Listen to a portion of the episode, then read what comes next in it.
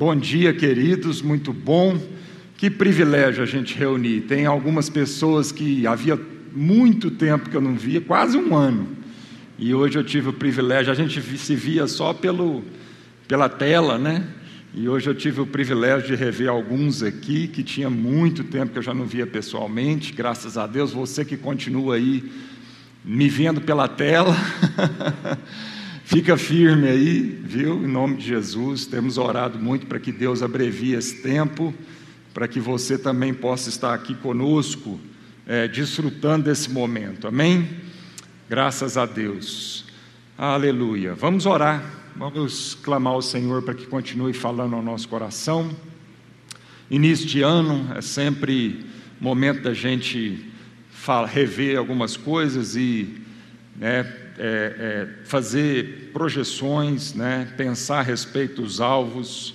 É, é, bom isso. Deus é um Deus de, de ciclos, de estações. Ele criou quatro estações no ano, né?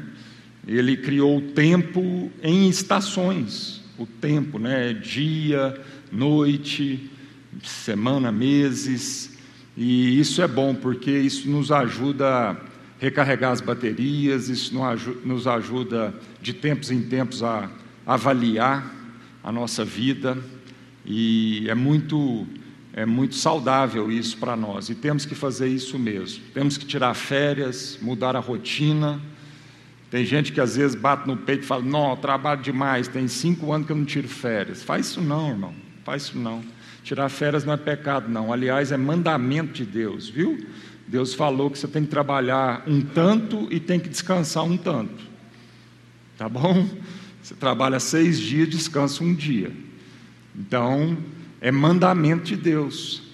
E esse descanso é para você é, perceber coisas que às vezes na rotina, no dia a dia ali, você não percebe. Então é muito importante você quebrar a rotina, você mudar a rotina.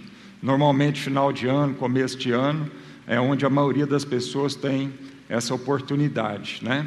Mas por quê? Um dos grandes benefícios é exatamente isso: a gente parar para refletir, descansar, mudar a rotina, enxergar a vida sobre novos aspectos. Amém? Vamos orar. Senhor, muito obrigado por esse momento, obrigado pelas pessoas que tiveram um enorme privilégio de estar aqui presentes Obrigado pelo privilégio da gente rever um ao outro e também por aqueles que estão em casa, nos acompanhando aqui, participando conosco desse culto, cultuando ao Senhor juntos aqui, é, mesmo que remotamente, Senhor. Abençoe cada um de nós, que agora, ao abrirmos a tua palavra, o Senhor venha falar ao nosso coração. Espírito Santo, é o Senhor quem revela-nos a tua palavra. É o Senhor que ilumina o nosso coração. Se o Senhor não nos revelar a tua o Senhor é o Espírito da, da letra da palavra. E a, o Senhor mesmo diz que se a gente retirar o Espírito da Bíblia, ela se torna apenas letra e ela mata. Então nós queremos agora, Espírito Santo, contar com a revelação do Senhor, a iluminação do Senhor, que o Senhor venha trazer essa palavra ao nosso coração, Senhor, em nome de Jesus. Oramos por nós, oramos para que haja temor, tremor diante da tua palavra. Oramos, ó Deus, para que a tua palavra não se torne algo é, que não mais espante o nosso coração mas que a tua palavra, Senhor, possa sempre trazer boas surpresas, espantar o nosso coração.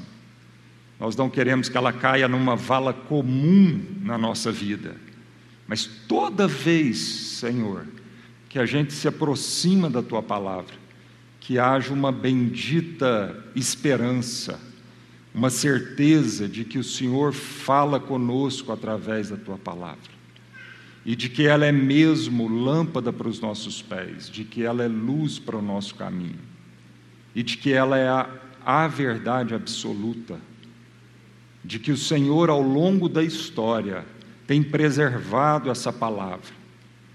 Entra governo, sai governo, séculos, séculos e séculos. E a ação do Espírito Santo é em preservar essa palavra, Senhor.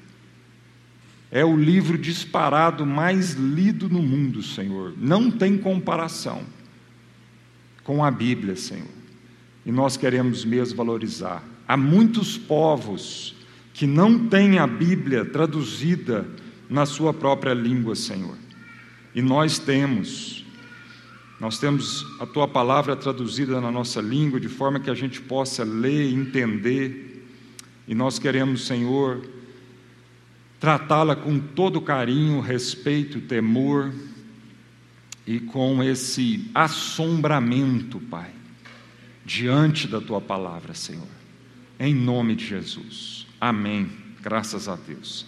Irmãos, para quem esteve conosco no culto de passagem de ano, é, agora, né, dia 31 de dezembro, para quem nos assistiu também de casa, para quem participou conosco, é, nós compartilhamos uma palavra lá que Paulo escreveu aos Coríntios, capítulo 2, e um dos aspectos que a gente focou foi realmente a condução do Espírito Santo. Ah, Paulo estava dizendo lá que, que realmente o Espírito Santo é quem perscruta as profundezas de Deus, e nem olhos viram, nem ouvidos ouviram, nem jamais subiu ao coração humano, é o que o Espírito de Deus tem, relevado, tem, tem reservado para aqueles que amam a Deus. Então nós meditamos sobre isso, entramos o ano falando sobre sermos uma igreja cheias do Espírito Santo, sermos uma igreja direcionada pelo Espírito Santo, que no ano de 2021 a gente confie menos na nossa esperteza, nas nossas capacidades e a gente confie mais na revelação e na ação do Espírito Santo para o nosso coração. Disso, isso é vital para nós. Isso é vital. Muito dos nossos problemas, muito das nossas frustrações, é, são porque nós vamos tomando decisões ao longo do ano e não paramos para ouvir e discernir o, o que o Espírito Santo revela para nós naquele momento, nas decisões que nós precisamos tomar. Nós precisamos investir numa amizade com o Espírito Santo.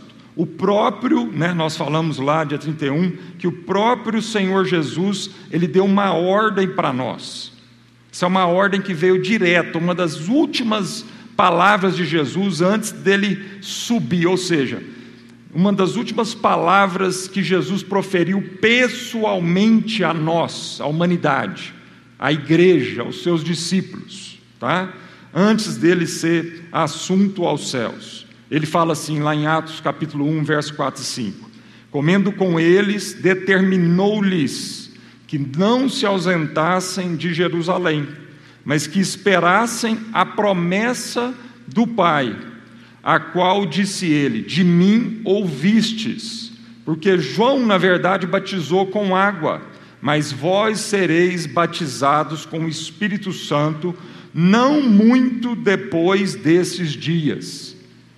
Então Jesus falou: esperem em Jerusalém, porque há uma promessa e essa promessa tem que ser cumprida para esse novo tempo, na vida da humanidade, na vida da igreja. Então, esperem em Jerusalém até que essa promessa dada pelo Pai e que vocês ouviram da minha própria boca e que o João disse também, vocês esperem essa promessa, porque João Batista batizava com água, mas agora era momentos, em poucos dias, eles necessitavam de serem batizados pelo Espírito Santo. Né?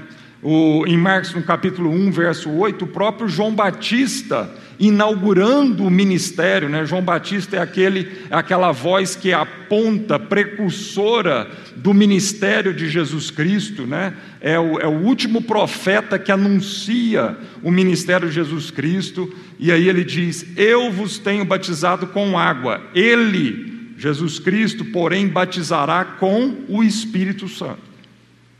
Então, na verdade, estava se cumprindo aquilo que os profetas, o Antigo Testamento, aquilo que Deus, o Pai, havia prometido, que já estava escrito a respeito.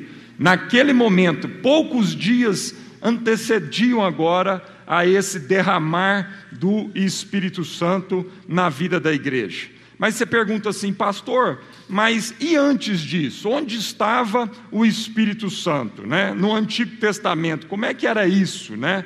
Não, o Espírito Santo ele operava, né? De uma maneira que prefiguravam o que estava para vir no Novo Testamento, e aí sim, de uma forma muito mais abrangente e de uma forma muito mais plena.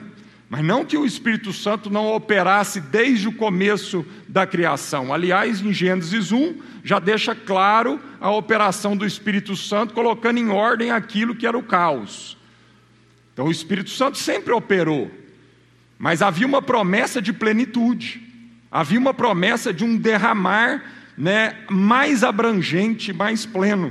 Porque o Espírito Santo operava no Antigo Testamento, mas ele operava de uma forma mais circunscrita, mais específica, para contextos mais específicos. Alguns poucos escolhidos receberam dons especiais a fim de realizar tarefas extraordinárias, mas tarefas específicas de Deus né, ao longo do, do Antigo Testamento. Então, tem vários exemplos disso. Mas, por exemplo, no livro de Juízes, a gente vê isso lá na vida de Gideão, Juízes capítulo 6, versos 34. Então, o Espírito do Senhor revestiu a Gideão.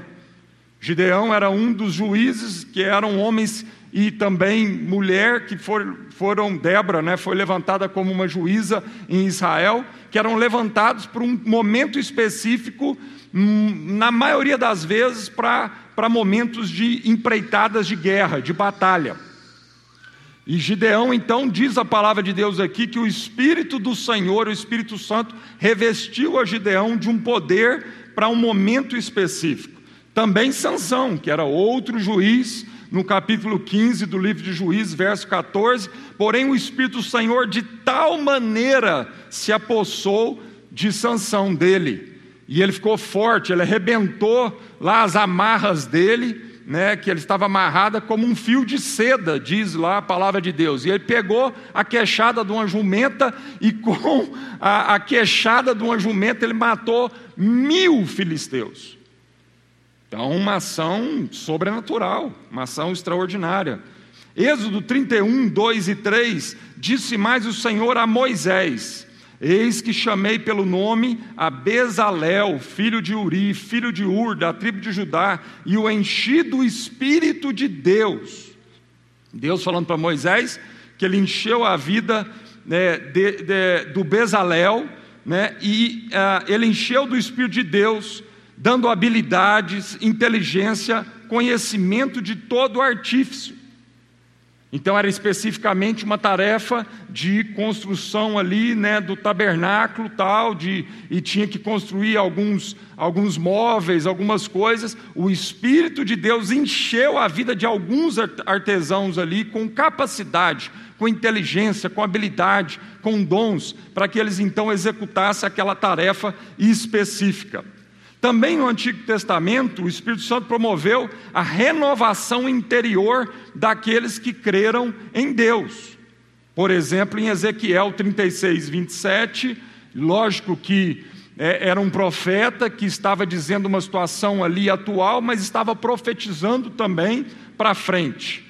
Diz assim: Porei dentro de vós o meu espírito, e farei que andeis nos meus estatutos e guardeis os meus juízos e os observeis. Um versículo antes disso, Ezequiel estava profetizando: Olha, eu vou trocar o coração de pedra no coração de carne, eu porei dentro de vós o meu espírito, né, no coração de vocês, e esse espírito fará que vocês andem, isso para a nação de Israel especificamente, vocês andem nos meus estatutos e vocês guardem os meus juízos e os observem. Amém, amado? Também no Antigo Testamento, o Espírito Santo, em momentos específicos, concedeu revelação e sabedoria a algumas pessoas. Por exemplo, Deuteronômio, capítulo 34, verso 9, Josué, filho de Jum, de Num, estava cheio do espírito de sabedoria, para uma empreitada específica onde Josué, Moisés estava passando né, o seu bastão de liderança à nação de Israel para Josué. Amém? Então você percebe ao longo do Antigo Testamento vários momentos, né? Saul foi ungido como rei e ele recebeu então uma unção específica do Espírito Santo. E quando ele pecou contra Deus, a palavra de Deus diz que Deus removeu essa unção da vida de Saul. Mas é no Novo Testamento, num tempo de plenitude, que todo o Antigo Testamento apontava para a chegada desse tempo. Com a ascensão de Cristo é que o Espírito Santo é então derramado sobre toda a carne, se cumprindo então a promessa de Joel, do profeta Joel, lembrada pelo apóstolo Pedro na sua primeira pregação, não, antes um pouquinho disso, em Atos 2, o próprio apóstolo Pedro, quando o Pentecoste acontece, o Espírito Santo então é derramado, a igreja é batizada com o Espírito Santo, lá naquele momento de Pentecoste, todo mundo começa a falar em línguas estranhas. O interessante ali é que não eram línguas é, é, é, dos anjos, mas ali eram línguas de forma é, que as nações que estavam em Jerusalém na festa de Pentecoste poderiam é, ouvir a mensagem na sua própria língua, e eles então, cheios do Espírito Santo, começam a falar em outras línguas. Havia aparentemente uma, uma bagunça ali santa, e o povo começou a achar que aquele, aqueles, aquelas, aqueles homens e mulheres ali estavam bêbados. E aí Paulo, Pedro então, assume a palavra e diz: Ó, oh, esse povo não está bêbado, não, era nove horas da manhã. Primeiro que é, é, a, a, festa de, de Pentecostes, quando o povo judeu se reunia, eles, eles não podiam comer antes da quarta hora, que era mais ou menos ali 10 horas da manhã. O judeu começa a contar o dia a partir de 6 horas da manhã. Então, quando a Bíblia fala que era a hora, terceira hora, você conta a partir de 6 da manhã. Por isso, Jesus foi crucificado na nona hora, três horas né, da tarde lá, quando ele morreu, né, foi crucificado antes. Amém? E aí Pedro então fala, lembra os judeus naquele momento da promessa de Joel. E ele fala explicitamente a promessa. Isso está lá em Atos 2. Ele fala: Estes homens não estão embriagados, como estão pensando vocês, sendo a terceira hora do dia. Mas o que ocorre é o que foi dito por intermédio do profeta Joel. E acontecerá nos últimos dias, diz o Senhor, que derramarei do meu espírito sobre toda a carne. Amém? Bom, então, qual é, e é isso que eu quero focar, né? eu só fiz essa introdução para dizer que, sim, essa é uma, uma, uma palavra mesmo que nós, é, é, eu tenho entendido de Deus para nós, né, nesse ano, né, sermos mesmo cheios do Espírito Santo e andarmos debaixo de uma revelação fresca, né, poderosa do Espírito Santo sobre a nossa vida. Mas aí você então vai lendo o final do capítulo 2 de Atos, né? O capítulo 2 fala desse derramar do Espírito Santo de uma forma plena e uma forma muito mais abrangente agora sobre toda a carne, sobre toda a igreja. E aí então no final do capítulo 2 você começa a perceber o que? O resultado prático na vida da igreja de, de, de uma igreja que é, tão, que é então cheia do Espírito Santo e conduzida pelo Espírito Santo. E aí há um resultado prático sobre isso. E aí isso é o que eu queria focar com a gente hoje. Falar quais são as características dessa igreja. O que que praticamente revelava que essa igreja era uma igreja cheia do Espírito Santo? Abre então comigo a, a sua Bíblia lá em Atos 2, Atos 2, versos 42. Vamos ler, vamos ler até o 47, eu vou focar mais no verso 42, porque na verdade os outros versos são consequências dessas quatro características da igreja aqui, cheia do Espírito Santo. Verso 42. E eles perseveravam no ensino dos apóstolos e na comunhão, no partir do pão e nas orações. Em cada um havia temor, e muitos sinais e feitos extraordinários eram realizados pelos apóstolos. Todos os que criam estavam unidos e tinham tudo em comum. Vendiam suas propriedades e bens e os repartiam com todos, segundo a necessidade de cada um. E perseverando de comum acordo todos os dias no templo, e partindo o pão em casa, comiam com alegria e simplicidade de coração, louvando a Deus e contando com o favor de todo o povo. E o Senhor lhes acrescentava a cada dia os que iam sendo salvos. Irmãos, às vezes eu sinto que a gente quer complicar muito a Bíblia.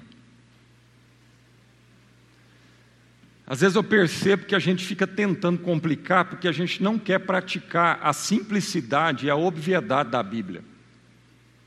São coisas tão óbvias, são coisas tão simples da gente entender que uma criança pode ler esse texto ou pode ouvir esse texto e sabe o que, que isso significa. A gente não precisa aqui de grandes teólogos, a gente não precisa aqui né, de, de grandes profetas para vir interpretar esse texto. Não, é uma coisa prática, é uma coisa clara, é uma coisa que está aqui e a gente, como igreja, precisa praticar isso aqui, irmãos.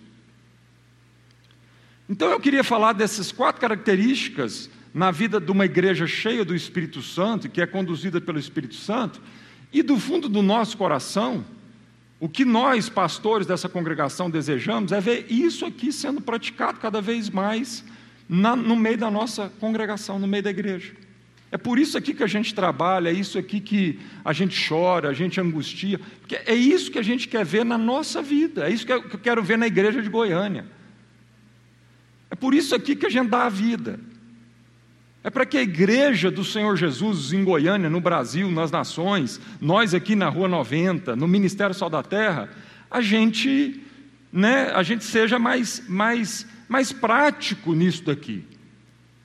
Às vezes assim a gente fica aí tentando né, complicar as coisas. Irmãos, a Bíblia é, é, é, algo maravilhoso, ela, ela, ela é eterna, ela, ela parece que quanto mais você debruça nela, mais você vai sendo enriquecido, abençoado, vai descobrindo coisas novas, Deus vai revelando mal, mais. Então, eu não estou fazendo apologia a gente tratar a Bíblia com desprezo, a gente tratar a Bíblia sem esforço, porque requer. Meditar, estudar a palavra de Deus requer esforço. Às vezes a gente se esforça muito mais por cursos, para ferramentalizar a nossa profissão, o nosso trabalho. A gente investe dinheiro, a gente investe tempo, a gente investe recursos, a gente sacrifica muita coisa e não faz a mesma coisa com a palavra de Deus. A gente vai deixando a palavra de Deus de escanteio, a gente vai deixando a palavra de Deus de lado, sendo que, irmãos, essa é a palavra que gera vida para todo o resto da nossa vida. É isso que vai gerar sucesso. Isso que é o, isso que a, a palavra de Deus é o que Deus define como sucesso para a vida de qualquer ser humano.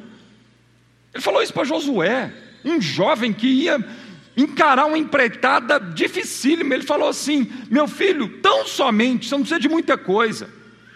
Às vezes nós, nós vamos achando que a vida vai ficando sofisticada, a gente vai precisando de tanta coisa para a gente ter sucesso na vida. Não! Deus está falando assim: tão somente ser forte e corajoso, medita nesse livro dia e noite, tendo cuidado de fazer tudo conforme esse livro vos disser, não se desvia dele nem para a esquerda nem para a direita. Então, quando eu digo que a Bíblia a gente está complicando, não é que eu estou dizendo que nós não temos que se esforçar para debruçar na Bíblia, para meditar na Bíblia, para estudar a Bíblia. Não, temos que fazer. Mas às vezes a gente vai querendo achar coisas aqui nas Escrituras para a gente sempre. A sensação que eu tenho é para a gente deixar as Escrituras longe da gente, numa utopia inalcançável. E não. É uma utopia inalcançável se não for a unção do Espírito Santo na nossa vida. Por isso que nós começamos agora. Para falar dessa igreja que vivia isso aqui, nós temos que.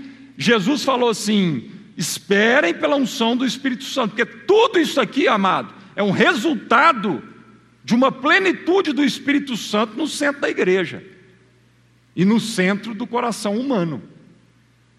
Eu não tenho, lógico, a gente não tem ilusão de achar que, humanamente falando, nós vamos conseguir viver isso aqui, que a igreja de Atos viveu. Gente, eram homens e mulheres comuns. Eram homens e mulheres. A gente, a gente olha o apóstolo Paulo, o apóstolo Pedro e, e o apóstolo João, Tiago, a gente olha Estevão, Filipe, esses grandes homens de Deus do Novo Testamento ali, e a gente acha que eles eram semideuses. Não, gente, eram homens comuns. Qual era a diferença desses homens comuns? Eram homens cheios do Espírito Santo. Então é possível para eu e você viver, vivermos essa realidade aqui da igreja em Atos. Isso não é utopia com o Espírito Santo. Isso é uma utopia sem o Espírito Santo. E esse é o desejo nosso para nós, como igreja. Esse é o desejo meu para a minha vida e é o nosso desejo para a vida dessa congregação. Essa é a nossa oração, a gente quer viver isso aqui. E quais são essas características? Primeira coisa, perseveravam na doutrina dos apóstolos. Perseveravam na doutrina. Primeira coisa, eles perseveravam. Não tem vida cristã sem perseverança, irmãos. Não tem. Assim como não tem casamento sem perseverança, não tem vida familiar sem perseverança, você não é, educa filhos sem perseverança, você não discipula pessoas sem perseverança. Não tem.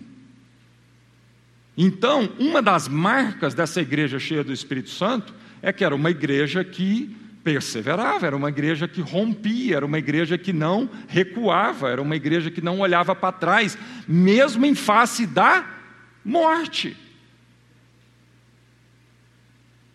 E isso foi provado milhares de vezes, com milhares de cristãos cheios do Espírito Santo nos primeiros séculos da igreja. Foram cristãos que foram mortos e não mortos com anestesia. foram cristãos que foram mortos pela boca de feras, queimados em praça pública, empalados pelo imperador Nero irmãos nossos, cheios do Espírito Santo. Estevão, morto apedrejado. Mas que no momento que ele estava sendo morto apedrejado e com Paulo apóstolo olhando aquela cena e realmente comandando aquela cena, no momento que as pedras estavam batendo no rosto, na cara, ele olhou para o céu, viu a glória de Deus e o filho assentado à destra do Pai. Então, irmãos, a vida cristã, perseverança, é inerente à vida cristã, não tem jeito. É uma marca de uma igreja cheia do Espírito Santo. O Espírito Santo vai gerar essa perseverança em nós. Você está lá passando um problema, uma dificuldade, uma angústia, você não consegue ver uma luz no fim do túnel, você fala assim: como se dará? E aí o Espírito Santo, e às vezes você desanima, você abate, fica lá um dia, dois dias, três dias desanimado, uma semana, e aí o Espírito Santo traz uma força que você não sabe de onde vem, e ele te compele a você orar, você meditar na palavra de Deus, e o seu coração se enche novamente de perseverança.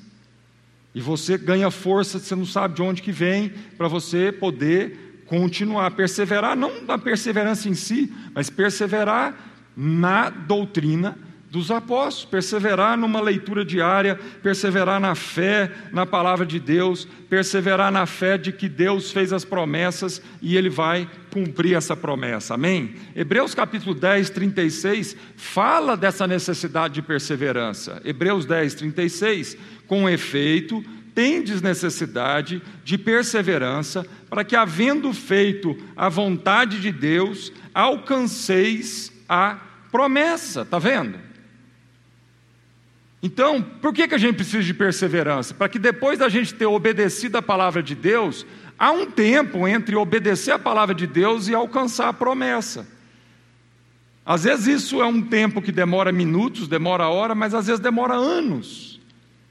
José, por exemplo, teve que esperar aproximadamente 20 anos, com obediência, crendo que Deus tinha dado uma promessa, um sonho, e que ele ia cumprir aquele sonho. E tiveram vários momentos ao longo daqueles mais ou menos 20 anos, tiveram vários momentos que o lugar, a circunstância que José estava, nada tinha a ver com o sonho, a promessa. No entanto, ele foi tentado e ele resistiu. Ele foi tentado de todas as formas. Mas ele creu nas promessas. Então nós vamos precisar de perseverança, gente, porque Deus te deu uma promessa, o tempo está passando. Abraão, Abraão recebeu uma promessa, Sara recebeu uma promessa de que eles seriam pai de nações, de que eles gerariam. Só que não, isso não aconteceu em um mês. Ela não engravidou em um mês. E eles já eram de idade. Então você imagina o agravante. Cada mês que passavam, na cabeça dos dois, falava assim: Meu Deus, se passar mais um ano, como é que vai ser isso? Porque há essa tentação, há uma tentação da gente receber a promessa de Deus e imediatamente a gente olhar para nós, a gente olhar para nossas habilidades, as nossas capacidades, olhar para os recursos que nós temos nas mãos e a gente fazer contas se isso vai dar para alcançar a promessa. Não, irmão, se é uma promessa de Deus, Deus não está contando com a sua capacidade, a sua eloquência, o seu braço forte. Não, Ele vai providenciar isso, Ele vai prover isso na sua vida, Ele vai fazer isso acontecer. Horas através da sua vida e horas isso vai cair do céu mesmo. Como já tantas coisas na minha vida foi assim, onde eu não tive que mover uma unha, uma palha. E a promessa veio, caiu como maná caía do céu todos os dias lá para o povo no deserto. Em momentos onde Deus, sim, vai te dar inteligência, vai te dar capacidade, vai colocar um dom específico na sua vida, vai te dar uma percepção, um feeling, e isso vai acontecer. Mas, quando você recebe uma promessa de Deus, quando você medita na promessa de Deus, quando o Espírito Santo fala água ao seu coração, não olhe imediatamente para o que você é capaz. Como Maria recebeu aquela promessa do anjo e imediatamente ela fez uma pergunta. Qual foi a primeira pergunta que ela fez? Como que isso vai acontecer? Eu olho para mim, é impossível. Eu, eu sou virgem, como é que isso aí vai acontecer? Maria, não se preocupe, o poder do Altíssimo vai te envolver.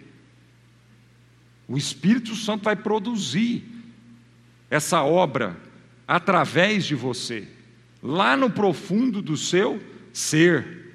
Então, amados, havendo feito a vontade de Deus, nós precisamos de perseverança até que alcancemos a promessa. Amém? E eu queria falar alguns pontos aqui da doutrina dos apóstolos. Primeira coisa que eu queria falar é que a doutrina dos apóstolos é o único fundamento. Efésios capítulo 2, verso 19 e 20. Abra sua Bíblia aí rapidinho. Efésios 2, 19 e 20. Sois família de Deus, edificados sobre o fundamento dos apóstolos e profetas. Sois família de. Quem é? Quem você é? Igreja de Jesus. Se você crê no Senhor Jesus como único Senhor e Salvador da sua vida, você é parte dessa família de Deus. E a família de Deus, ela é edificada sobre o fundamento dos apóstolos e profetas, sendo ele mesmo, Cristo Jesus, a pedra angular, na qual todo edifício bem ajustado cresce para santuário dedicado ao Senhor, no qual também vós juntamente estáis sendo edificados, habitação de Deus no Espírito. Então, a doutrina dos apóstolos é o fundamento da nossa vida. A palavra de Deus, ela é o fundamento da igreja. A igreja está sendo construída, edificada sobre unicamente este fundamento. Não há outra fundação, não há outra base. A igreja está enraizada na palavra de Deus, na doutrina dos apóstolos, e é, e, e é nas escrituras que ela sorve todo o nutriente, todo o alimento para o seu, o seu vigor. E esse fundamento, ele foi construído com Cristo sendo a pedra angular, ou seja, o que é a pedra angular? É a primeira pedra, é a referência absoluta. Se, se numa construção um fundamento já é o que suporta toda a construção, é a base para toda a construção, e se ele não for bem construído, toda a construção vai sofrer cronicamente os, as consequências dessa, dessa, dessa falta de, de, de, de uma construção bem feita no fundamento. Se o fundamento, que é a palavra de Deus, Cristo é a pedra angular. Ele é a referência absoluta. É a partir dele que todas as outras coisas são. Ele é a referência absoluta. Ele é essa pedra angular da nossa vida, a igreja. Por isso, como nós falamos no culto da virada, Paulo escrevendo aos Coríntios, ele diz lá aos Coríntios: Nada decidi saber entre vós senão Cristo e esse crucificado, porque Paulo sabia que essa é a pedra angular. 1 Coríntios 3, verso 10 e 11. 1 Coríntios 3, verso 10 e 11. Segundo a graça de Deus que me foi dada, lancei o fundamento. Então, Paulo está escrevendo aos Coríntios, e Paulo era um dos apóstolos, como fora de época. Fora os doze apóstolos, nós temos Paulo, o décimo terceiro apóstolo. E quando a Bíblia está falando da doutrina dos apóstolos, aqui em Atos, ela está falando da doutrina desses treze apóstolos. Não é desse tanto de apóstolo que está por aí hoje, não, que se intitula apóstolo. Não, não é na doutrina desses apóstolos, não. É nessa doutrina aqui, ó. E o cara pode falar que é o apóstolo que for, mas ele não gera doutrina. Doutrina é essa daqui. Amém? Ele tem que submeter a doutrina dos apóstolos. E ele tem que perseverar na doutrina dos apóstolos. 1 Coríntios 3, 10 e 11. Segundo a graça. Não, é porque assim. Você fala, pastor, isso é óbvio, não precisa falar isso. Precisa. Hoje em dia, infelizmente, está precisando a gente falar isso, porque assim, desgraçadamente hoje, tem, tem, tem homem se dizendo apóstolo e dizendo o seguinte: de apóstolo para apóstolo, se referindo ao apóstolo Paulo. Então é o seguinte: Paulo falou isso, mas eu também sou apóstolo. Então é o seguinte: de apóstolo para apóstolo é a minha palavra contra a palavra de Paulo. Oh, irmãos, isso não é brincadeira, não, isso acontece. E aliás, isso aconteceu ao longo da história da igreja sempre, dos dois mil anos. Isso não é uma novidade agora, não, tá? Mas a gente tem que tomar cuidado com isso. Por isso que Paulo deixou claro, está escrevendo isso aqui.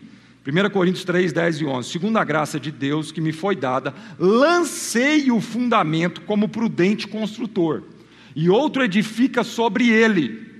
Porém, cada um veja como edifica, porque ninguém pode lançar outro fundamento além do que foi posto, o qual é Jesus Cristo. Olha aqui, amado. Paulo está dizendo isso. Eu, como um construtor, como um apóstolo, eu lancei o fundamento.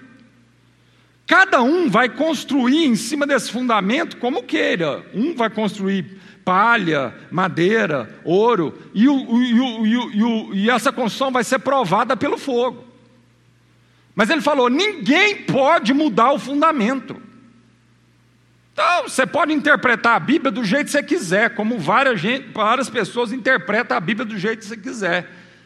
Aliás, a Bíblia é a mãe das heresias, quando ela é a letra sem o espírito. E todo mundo acha o que quiser nesse livro aqui. Só que Paulo está dizendo: você vai construir na sua vida do jeito que você quiser, a partir da interpretação desse livro seguinte, mas é o seguinte: o fundamento é um só, e esse é Cristo a palavra encarnada, Cristo. Agora, o tempo vai provar, o fogo vai provar a construção como cada um está vivendo na prática e como cada um está usando desse fundamento. Mas não tem outro fundamento, amém, irmãos? Então, a doutrina dos apóstolos, a palavra de Deus, as Escrituras, é o único fundamento na nossa vida. Outra coisa, nós não podemos menosprezar a eficácia das Escrituras. Eu não tenho nada contra psicólogo, psiquiatra, médico, tudo isso Deus deu dons, tudo isso coopera, tudo isso ajuda, mas nós não podemos comparar a eficácia da Escritura com o que um psicólogo fala, um psiquiatra fala, um médico fala, contra alguém que for, um filósofo fala. Nós não podemos comparar. Nós não podemos reduzir, igualar a eficácia das Escrituras com nenhum outro tipo de sabedoria humana. E aqui vai um recado para nós cristãos: aconselhamento é em cima da Bíblia. Pastores e líderes, nós não fomos chamados para exercer técnicas simplesmente psicológicas nos gabinetes pastorais. Nós fomos chamados para expor as questões da vida e o coração humano à luz da palavra de Deus. E crer na ação do Espírito Santo com essa palavra no coração das pessoas. Então, por favor, você não me procure achando que você vai encontrar um psicólogo gospel. Você vai encontrar um pastor, ministro da palavra de Deus, que tudo que ele vai fazer é expor as escrituras ao seu coração. É isso que um pastor tem que fazer, ou pelo menos deveria fazer. Nada contra, irmãos, as habilidades humanas de lidar com a alma, com o corpo, mas é o seguinte, nós não podemos menosprezar, reduzir a eficácia das Escrituras. Sabe por quê? 2 Timóteo capítulo 3, verso 16. 2 Timóteo capítulo 3, verso 16. Toda a Escritura é inspirada por Deus e útil para o ensino, para a repreensão, para a correção, para a educação na justiça, a fim de que todo homem seja perfeito e perfeitamente habilitado para toda boa obra. Não tem nada mais precioso na vida de um ser humano do que as Escrituras. E nós estamos reduzindo as Escrituras, nós estamos menosprezando as Escrituras Paulo está dizendo, ela é inspirada por Deus e ela é útil para o ensino, para a correção, para a repreensão, para a educação na justiça, a fim de que todo o homem seja perfeito e perfeitamente habilitado para toda boa obra. Só a Escritura vai nos levar a essa perfeição, só a Escritura vai nos levar a esse sucesso na vida. Por isso, uma igreja cheia do Espírito Santo, e esse é o desejo e o sonho nosso como pastores sobre a vida dessa igreja, é que essa igreja persevere na doutrina dos apóstolos. Outra coisa, temos responsabilidade de não acrescentar, de não retirar nada das Escrituras, bem como de repreender aquele que o faz. 1 Coríntios capítulo 4, verso 6. 1 Coríntios capítulo 4, verso 6. Essas coisas, irmãos, apliquei-as figuradamente a mim mesmo e a Apolo, por vossa causa, para que por nosso exemplo aprendais isto. Então, tá, Paulo estava pegando o exemplo dele de Apolo. Lembrem-se que ele está no capítulo 4 e ele falou lá no capítulo 1 que a igreja estava dizendo: Eu sou de Paulo, eu sou de Apolo, eu sou de Cefas, eu sou de Cristo. Havia um racha na igreja porque cada um é que é negócio, né? Não, eu sou do pastor tal, eu sou do pastor tal, não, eu, o pastor tal, é ungido. Eu estava é, é, mais ou menos assim. Então Paulo estava usando o exemplo dele. Para que o nosso exemplo vocês possam aprender uma coisa, aprenda uma coisa: não ultrapasseis o que está escrito, a fim de que ninguém se ensorbebeça a favor de um em detrimento do outro. Que às vezes nós vamos ficando soberbo. Não, eu sou da igreja do apóstolo tal, sou da igreja do profeta tal, sou da igreja do pastor tal, do bispo tal.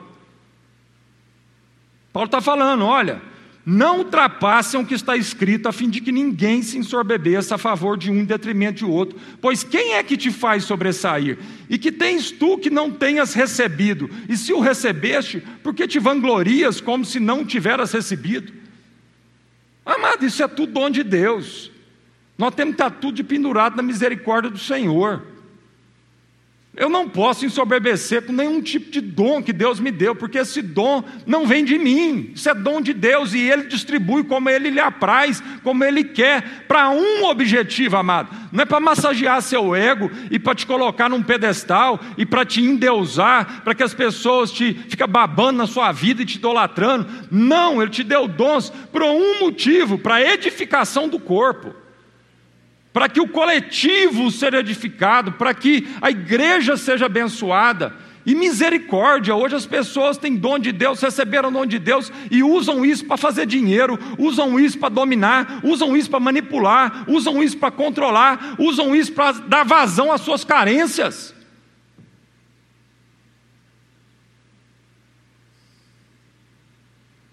Sabe o que nós temos que fazer com essa pessoa, amado? Nós temos que fazer uma oração bendita para ela pedir um espinho na carne. Um mensageiro de Satanás para esbofeteá-la constantemente, para que ela lembre. Não, porque foi isso que Deus falou para Paulo. Paulo tinha tanto dom de revelação. Está escrito isso lá, gente, em Coríntios capítulo 12. Ele tinha tanto dom de revelação que Deus falou assim: meu filho, eu sei do perigo que você está correndo, o perigo da vaidade no seu coração, o perigo do orgulho no seu coração, o perigo de você achar que isso vem de você e que, portanto, você é melhor do que quem quer que seja. E aí Deus fala assim: por isso eu permiti um espinho na sua carne. E graças a Deus a Bíblia não revelou qual espinho era esse, amado. Sabe para quê? Para que, porque cada um de nós, Deus vai ter um espinho na nossa carne, para baixar a bola, baixa a bola. E Deus liberou um espinho na carne, um mensageiro de Satanás para esbofetear ele constantemente. E ele foi falar com Deus essas coisas três vezes. E aí Deus falou assim: Meu filho, basta, a minha graça te basta. Sossega aí. Eu sei o que, eu estou fazendo. Porque eu sei que há um perigo maior do que esse espinho. Esse espinho é um incômodo. Esse espinho faz você chorar. Esse espinho gera angústia no seu coração. Mas ele é bom. Porque ele te mantém humilde. Porque o pior desgraça na vida do ser humano é se chama orgulho, se chama vaidade. O orgulho é o princípio de toda a queda. Todo mundo que cai começou lá no orgulho.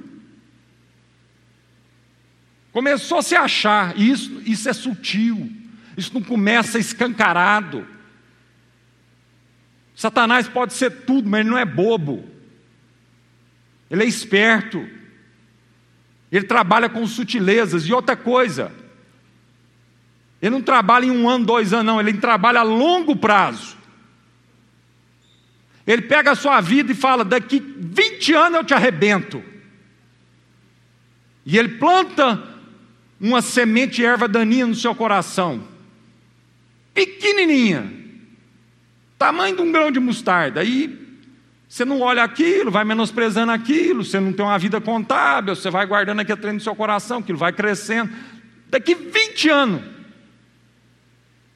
vai ser explícito o que começou 20 anos atrás na sua vida. Perseverava na oração. Uma igreja cheia do Espírito ora com fervor e com constância a igreja de Jerusalém não apenas possuía uma boa teologia de oração, mas efetivamente ela orava. Não, porque se você pegar aí, está cheio de livros sobre oração mesmo. Às vezes a gente marca a reunião de oração, a gente faz de tudo na reunião, menos orar. E às vezes os irmãos reúnem com o pretexto de orar por fulano de tal, mas vai é fofocar do fulano de tal. Ou eu estou falando alguma mentira aqui? Quantas reuniões a gente falou, nós precisamos orar pelo irmão, vamos orar? Vamos. Aí você não ora, você só fala, mete o pau, fala mal.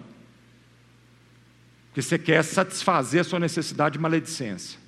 Você quer satisfazer. Ah, eu vou te falar, irmão. Maledicência dá prazer.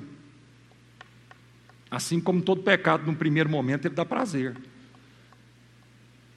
Então, tem gente que maledicência na vida é, é um ópio. Libera serotonina. Falar mal das pessoas libera serotonina. Cuidado. Falar mal das pessoas às vezes dá tanto prazer igual comer um chocolate.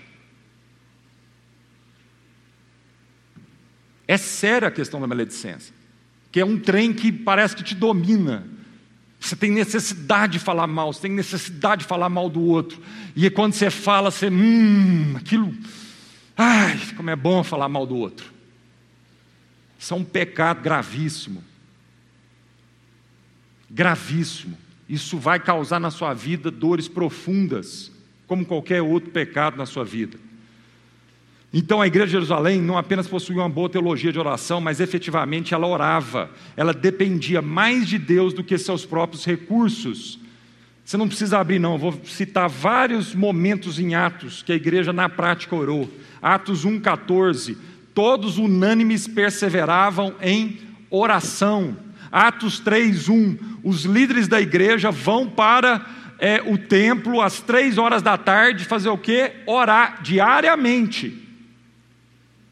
Pedro e João indo subindo para o templo, momento deles de oração, encontra aquele aleijado na porta do templo, e aí vocês conhecem lá o texto. Atos 4:31, a igreja sobre perseguição ora, e o lugar treme e o espírito desce.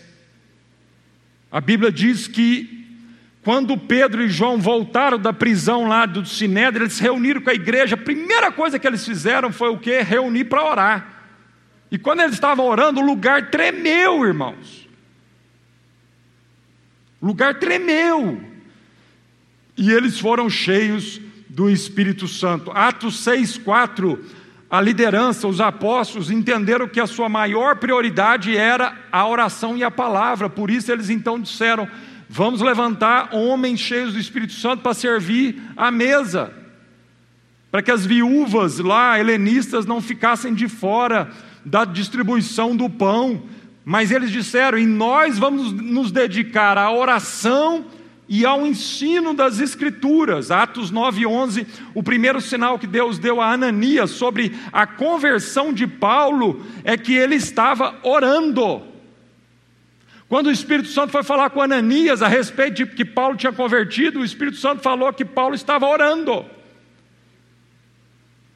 Atos 12, 5, Pedro está preso, mas a oração incessante da igreja em seu favor e, e ele é miraculosamente então libertado. A igreja ora, a cadeia lá abala e ele é miraculosamente libertado. Atos 13, de 1 a 3, a igreja de Antioquia ora a Deus e Deus abre as portas de missões mundiais. Lembra lá quando a liderança da igreja, os apóstolos, oram com Paulo e Barnabé e oravam para que Deus separasse no meio deles os primeiros missionários. Então o Espírito Santo separa Paulo e Barnabé e eles os enviam.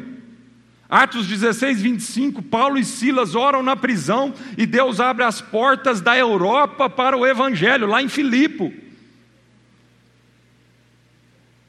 E aí aquele trecho lá que eles, à, meia-noite lá, começam a louvar, a orar, e o Senhor abre as portas da cadeia, e eles então começam a evangelização ali da Europa. Atos 20, 36, Paulo ora com os presbíteros da igreja de Éfeso na praia. E Atos 28, 8 e 9, Paulo ora pelos enfermos da ilha de Malta e os cura. São apenas alguns exemplos durante, desde o primeiro capítulo de Atos, ao último capítulo de Atos, mostrando para nós, tem muito mais outros trechos, mostrando de forma prática como aquela igreja orava.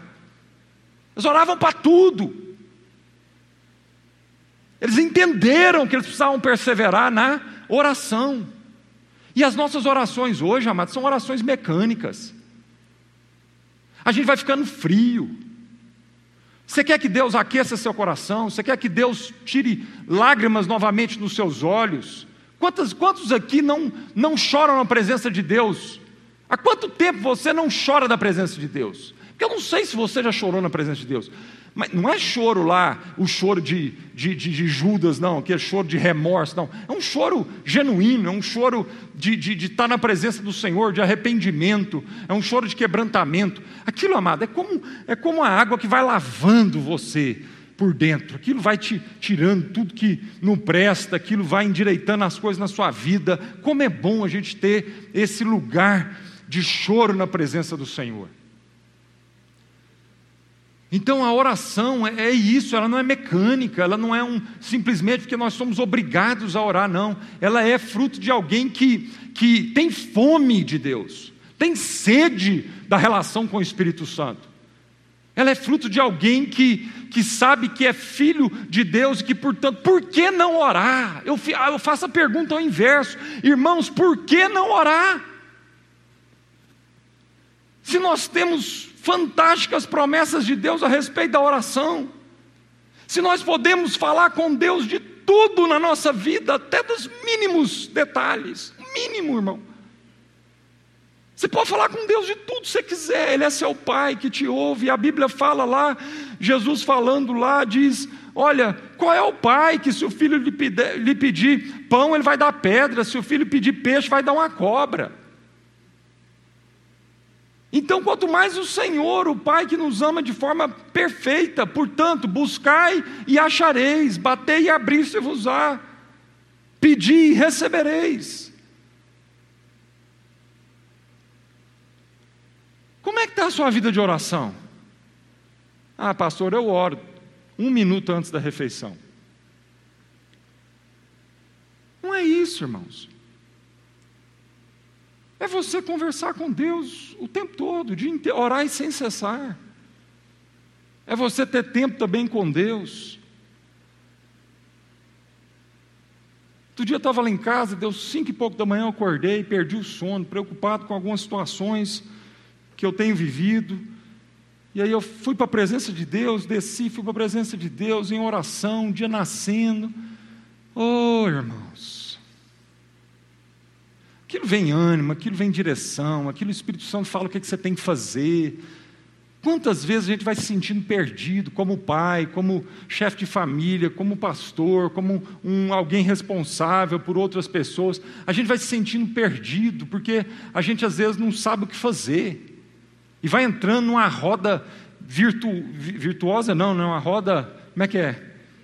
Viciosa, e você vai afundando, você vai desanimando, as coisas não mudam, as coisas não acontecem.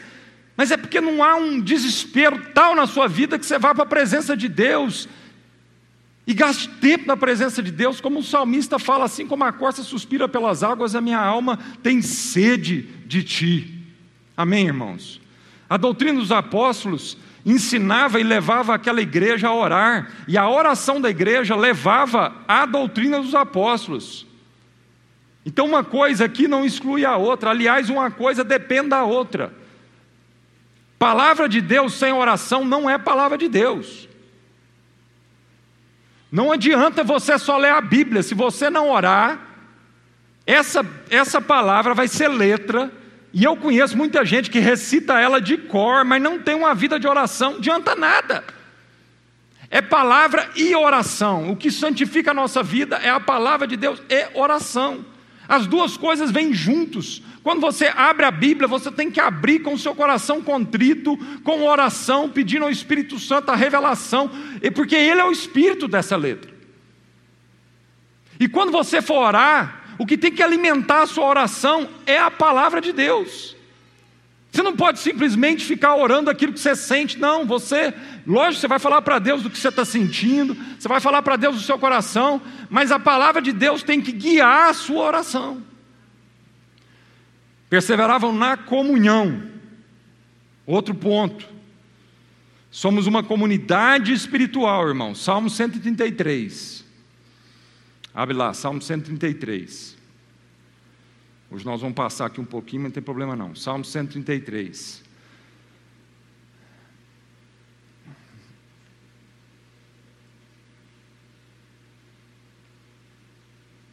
Quando eu converti, os culturava duas horas e meia, três horas.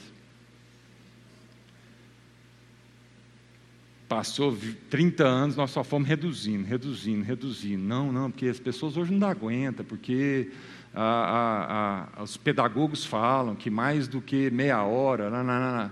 Oh, irmão, vou te falar, você tem coisa melhor do que estar aqui ouvindo a palavra de Deus? Então tá bom, mesmo que você não absorva tudo, mas algumas coisas vão entrando.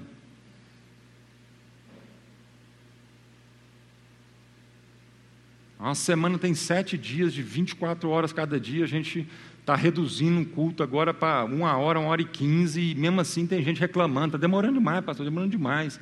Eu vou te falar, amado, é porque está faltando o Espírito Santo mesmo, porque se a gente entendesse o poder do Espírito Santo derramado na reunião dessa aqui, nós íamos estar tá pedindo para ficar mais. Para que que parou?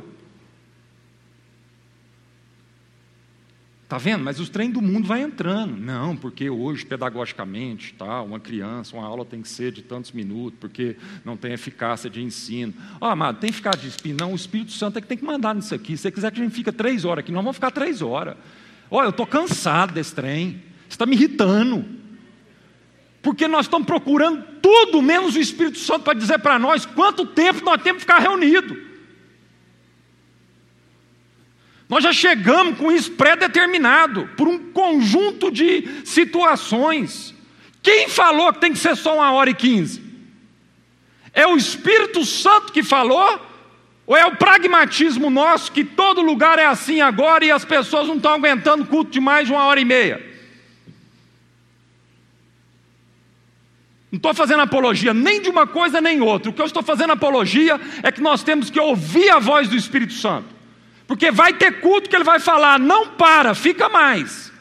E vai ter culto que ele vai dizer o seguinte: só canta hoje, louva e adora. E hoje a ministração da palavra vai ser cantada. Não, hoje nós vamos só orar. Mas essa essa mente consumista nossa, esse trem que vai entrando na nossa vida e a gente vai transformando a vida cristã como se a gente vai no supermercado comprar o produto que nos agrada. E a gente sabe exatamente onde é que está o produto na prateleira. E a gente vai lá, a gente não percebe mais nada.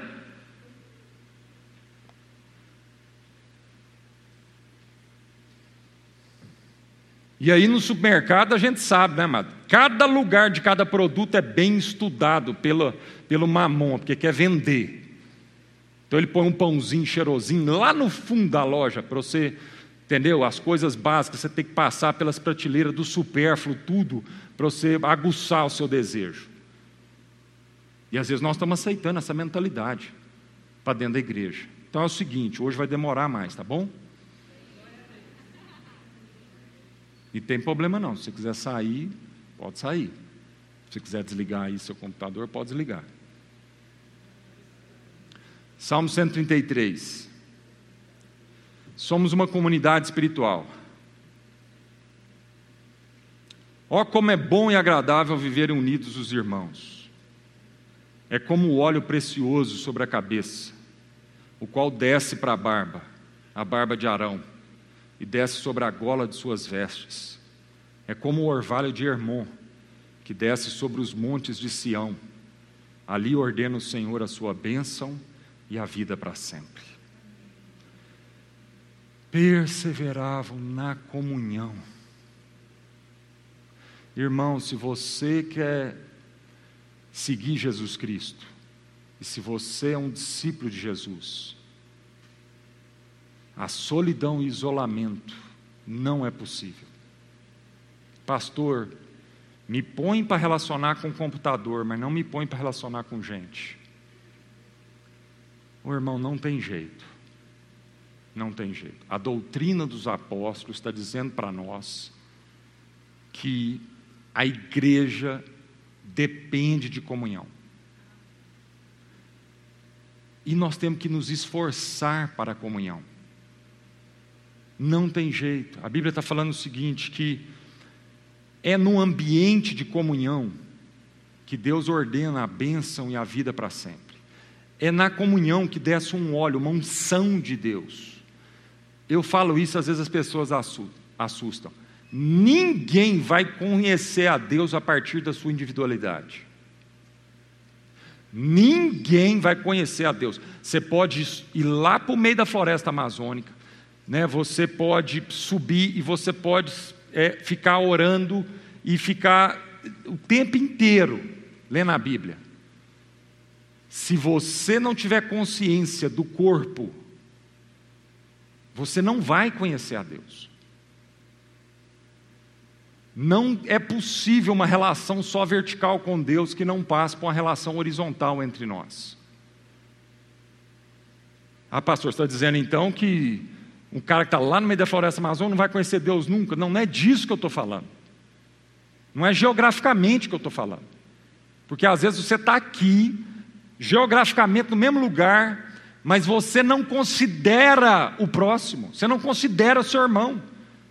Você considera somente você em primeiro lugar. Você come para maldição e não para bênção. 1 Coríntios capítulo 11, Paulo fala assim: a reunião de vocês é uma reunião não para bênção, ela, ela é reunião para maldição. E estava todo mundo reunido, cantando, fazendo as orações, é, expondo as escrituras nas sinagogas, e Paulo está falando para os coríntios. A reunião de vocês é para maldição, porque quando vocês se reúnem, vocês não consideram o próximo. Cada um está com fome, cada um tem pressa de comer primeiro para si. Por isso vocês estão letárgicos, por isso vocês estão como quem dorme, por isso vocês estão mortos-vivos, vocês são zumbis, não há vida, não há vivacidade, não há poder de Deus porque não há comunhão, não há consideração do próximo, eu não espero pelo próximo. E aí, amado, não é santa ceia, é maldita ceia.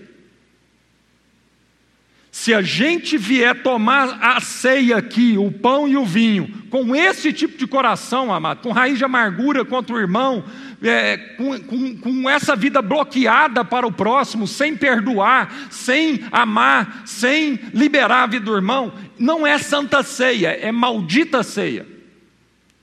Você está comendo para a sua condenação, você não está comendo para a sua bênção. Essa comunhão precisa ser traduzida de forma física também. Hebreus capítulo 10, verso 24 e 25. Consideremos-nos uns aos outros para nos estimularmos ao amor e às boas obras. Não deixemos de congregar-nos, como é costume de alguns. Então, isso aqui é ordem de Deus, é mandamento de Deus. Ah, pastor, agora com essa praticalidade, pô, é bom demais eu ficar no culto quietinho na minha casa, descalço Entendeu? E não é isso. A Bíblia está dizendo que a gente precisa congregar. Não só no culto, a gente precisa congregar, visitar um ao outro, ir na casa um do outro. Você já abriu a sua casa para alguém aqui da sua comunidade local? Quem aqui é membro aqui, pertence a essa comunidade local? Levante sua mão. Levante sua mão. A maioria. Amém? Então vou fazer uma pergunta. Você já abriu a sua casa pelo menos uma vez para alguém dos seus irmãos aqui, lá na sua casa?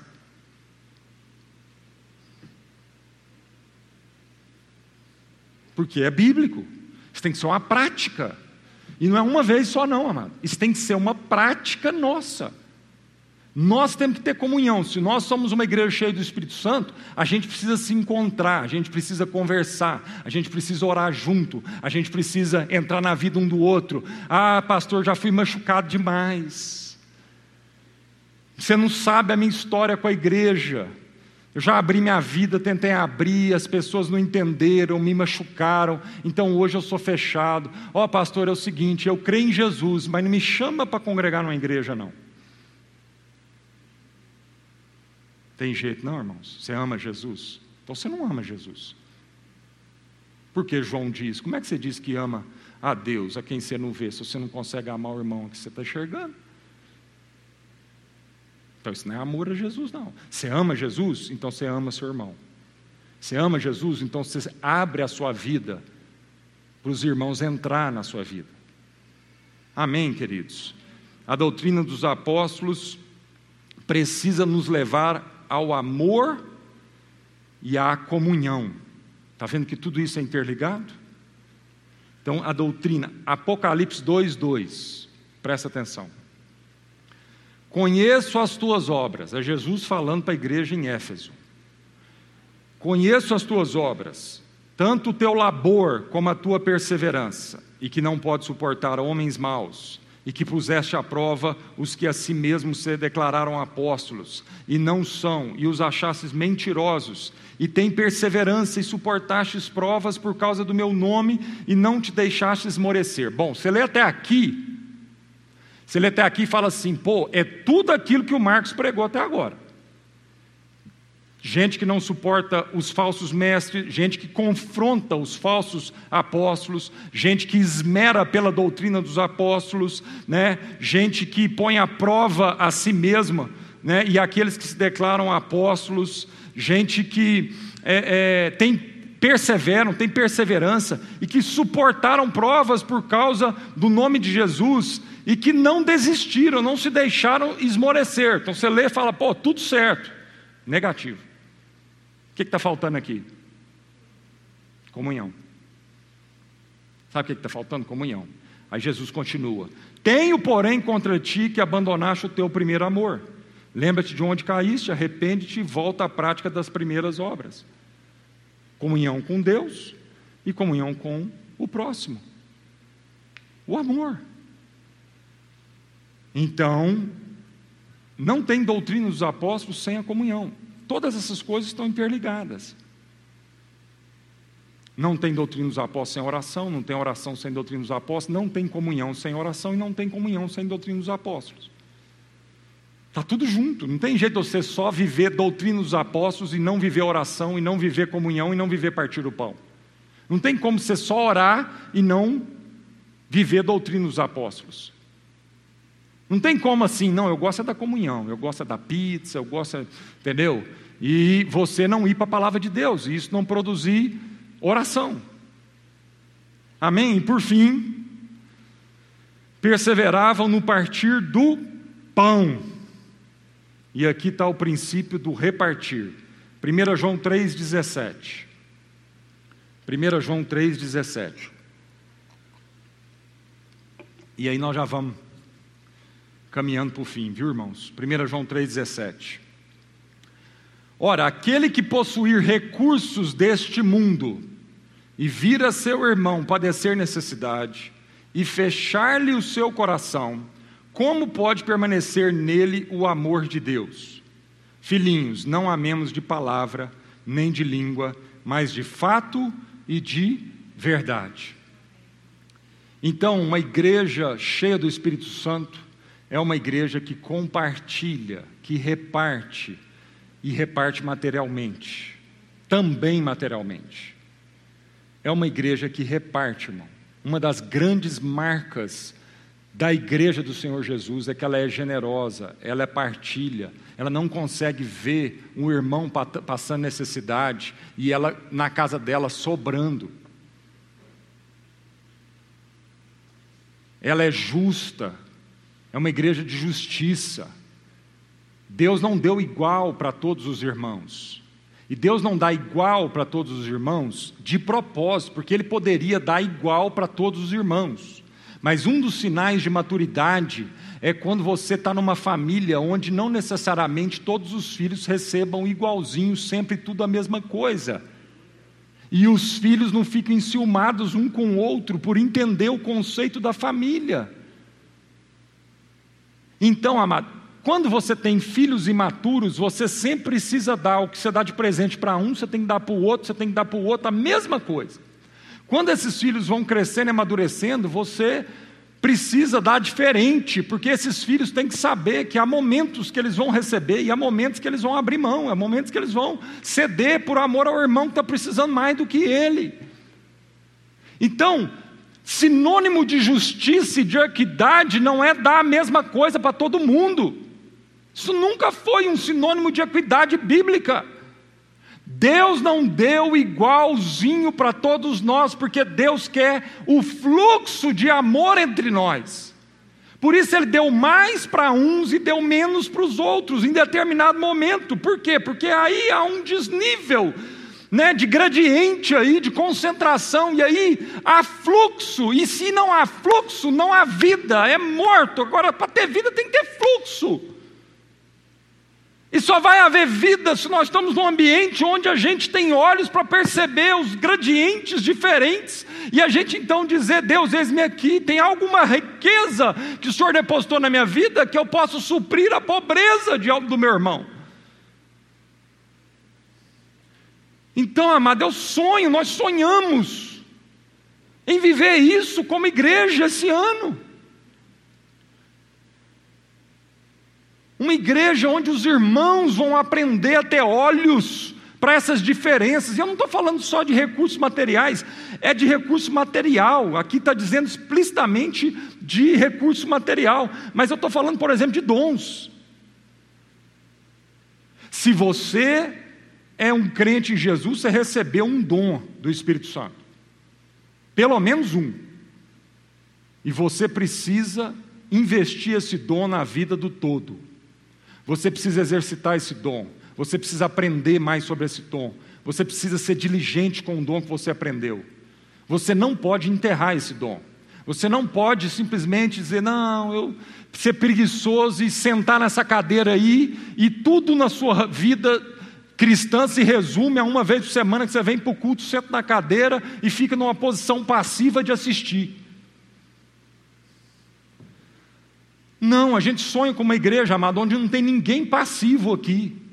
Nós sonhamos com uma igreja, inclusive com as nossas reuniões e os nossos cultos, que haja o que? Uma manifestação dos dons. Ah, pastor, mas eu posso? Como é que é? Mas não tem um programa? Tem, amado. A palavra de Deus diz, Paulo diz que os nossos cultos têm que ser com ordem, não pode ter uma bagunça. Mas isso não quer dizer que nós temos que estar trancados, fechados, a manifestação da sabedoria, da multiforme sabedoria de Deus no nosso meio. Porque o que acontece aqui, uma vez por semana, nessas duas horas que nós estamos juntos, amado, deve ser uma tradução litúrgica de como que a semana acontece. Se você tem um entendimento que você vive uma semana lá fora e você entra aqui e a liturgia das nossas reuniões não tem nada a ver com o que você vive lá fora, está tudo desconectado. Não, esse é o momento concentrado de viver uma, uma, uma, uma, liturgia que traduza pedagogicamente aquilo que a gente crê que nós temos que viver sete dias da semana lá fora. Então, as nossas reuniões têm que ter manifestação da diversidade dos dons de Deus.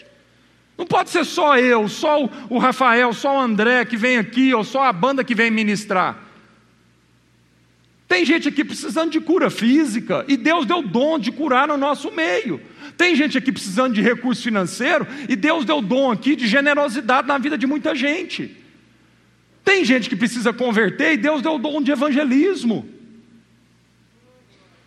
Tem gente aqui que a sua fé precisa de um sinal, de uma maravilha, e Deus deu o dom de operação de sinais e maravilhas no nosso meio.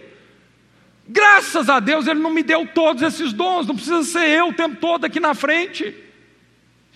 Mas nós podemos ter o exercício. Você já fez essa oração? Quando você sai de sua casa para vir na nossa reunião, que é a, a, a liturgia pedagógica que nós temos que viver no dia a dia, você quando, quando você vem para o culto, como é que você vem para o culto? Você vem com o culto assim, pai, que maravilha, hoje é o momento da família estar reunida, o Senhor me deu dons, será que o Senhor quer me usar hoje de uma forma mais intencional no culto hoje? Será que o Senhor quer me usar hoje numa palavra profética, numa interpretação de línguas? O Senhor quer usar hoje eu para orar com uma pessoa? O que, que o Senhor tem? Eu quero estar lá, eu quero cultuar. Cultuar é servir a Deus e servir a igreja. A gente adora Deus servindo a família. Eu, como pai, não quero uma babação de ovo dos meus filhos toda hora lambendo a minha cara e dizendo: Ah, papaizinho querido, como eu te louvo, como eu te amo. Não, amado, sabe o que eu quero? É bom demais, de vez em quando você receber isso, mas não adianta nada meu filho ficar numa babação de ovo, me lambendo, dizendo que me ama, se ele agride o irmão.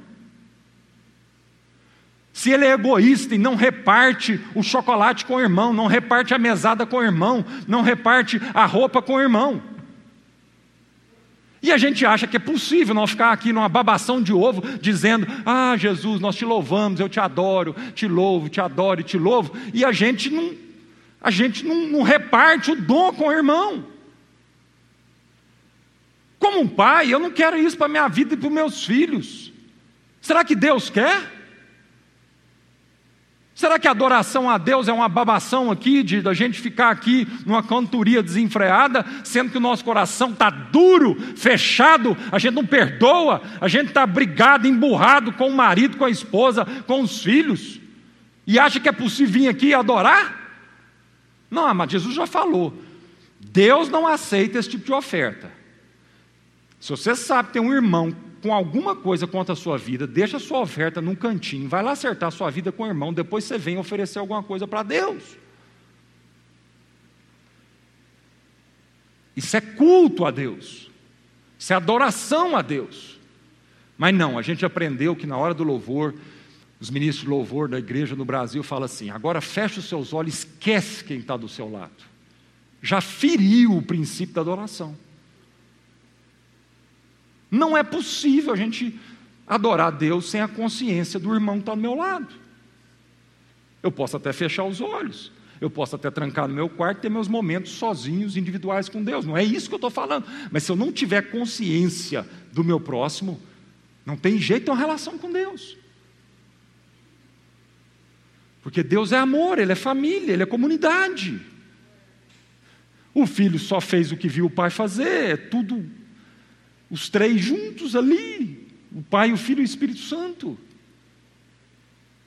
Então, amado, perseveravam no partir do pão, e esse partir do pão é partir a vida, e é praticar a hospitalidade, amém? E nós vamos concluir com esse trecho, 1 Pedro 4, 9 a 10. 1 Pedro 4, 9 e 10.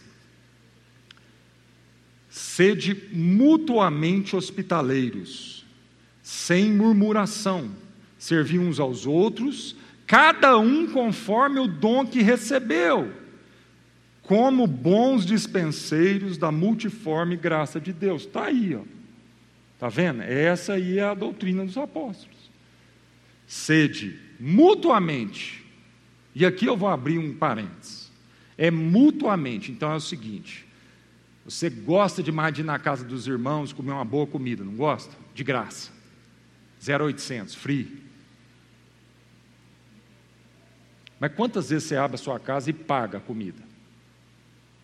Que eu vou te falar, é bom demais a gente ser convidado, não ter que cozinhar, não ter que lavar louça, não ter que pagar para uma comida, chegar lá tudo prontinho, tudo organizado, aquela mesa maravilhosa, alguém com carinho preparou aquela refeição, a gente tem um momento agradável. Maravilha, amado. Agora você, quantas vezes você abre a sua casa?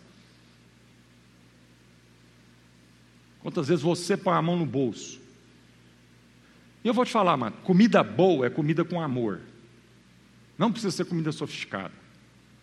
Você fritar uma pipoca, pastor, mas não tem dinheiro. Você fritar uma pipoca com amor, com desejo de hospedar, com desejo de compartilhar algo com essa pessoa que você ama, vai ser a melhor pipoca que essa pessoa já comeu na vida. E não vai engordar, hein? é pipoca abençoada, pipoca santa. Não, isso não é doutrina dos apóstolos, tá bom? Isso é exatamente aquilo que a gente pode fazer só brincando, mas não pode acrescentar isso. Amém, queridos? Repartir o dom, o dom que cada um recebeu, é cada um conforme o seu dom. Aí tem gente que fica bicudo, mas eu queria ter o dom do Marcão, queria ter o dom do, do Rafael. Eu queria ter o dom do Daniel. Nossa, se eu tivesse a voz do Daniel e a, a afinação do Daniel. Mas Deus, eu não tenho, então eu vou servir como? Não, mas às vezes você não tem que estar nessa plataforma para cultuar a Deus. Não estou dizendo que todo mundo tem que usar dessa plataforma. É de acordo com o dom, é conforme aquilo que Deus pôs na sua vida. Seja alegre com o dom que você recebeu de Deus. E também a Bíblia diz que você quer, precisa de mais dons, busque com diligência esses dons. Ore, peça para Deus. Desde que o objetivo não seja a sua vaidade ou simplesmente o que você gosta ou que você gostaria de cantar. Não. É porque eu quero abençoar. E Deus vai te dar dons. Amém? Vamos ser hospitaleiros, amado. Vamos hospedar um ao outro nas nossas casas e vamos hospedar um ao outro no nosso coração, em nome de Jesus. Amém? Em nome de Jesus. Vamos orar recebeu muita coisa aí hoje, né? Da, assim, da palavra de Deus, foi muita coisa mesmo. Então nós temos que orar agora, pedir a Deus para que a gente possa ruminar isso, digerindo isso. Essa palavra está gravada, se você quiser outras vezes durante a semana, pegar uma parte dela, os textos bíblicos que foram compartilhados. Como eu disse, amado, requer esforço da nossa parte, diligência, requer mesmo a gente trabalhar. Nós não podemos ser preguiçosos, não.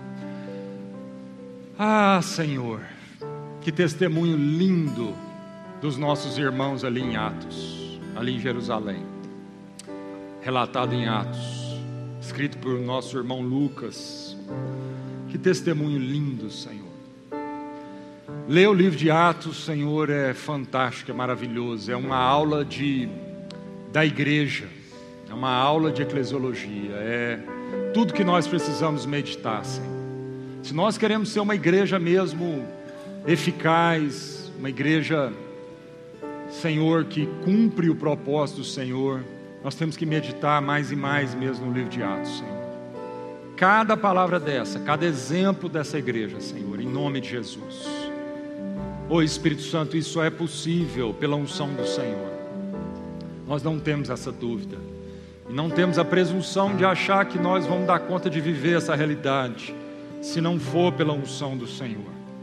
Por isso, Espírito Santo mesmo, Senhor, batiza a nossa vida de poder, batiza a nossa vida de amor, batiza a nossa vida com os dons, os dons da multiforme sabedoria de Deus. Senhor, incomoda cada crente aqui, Senhor, cada filho do Senhor nesse lugar, nessa congregação, Senhor. Incomoda para que cada um multiplique seus dons, exercite os seus dons.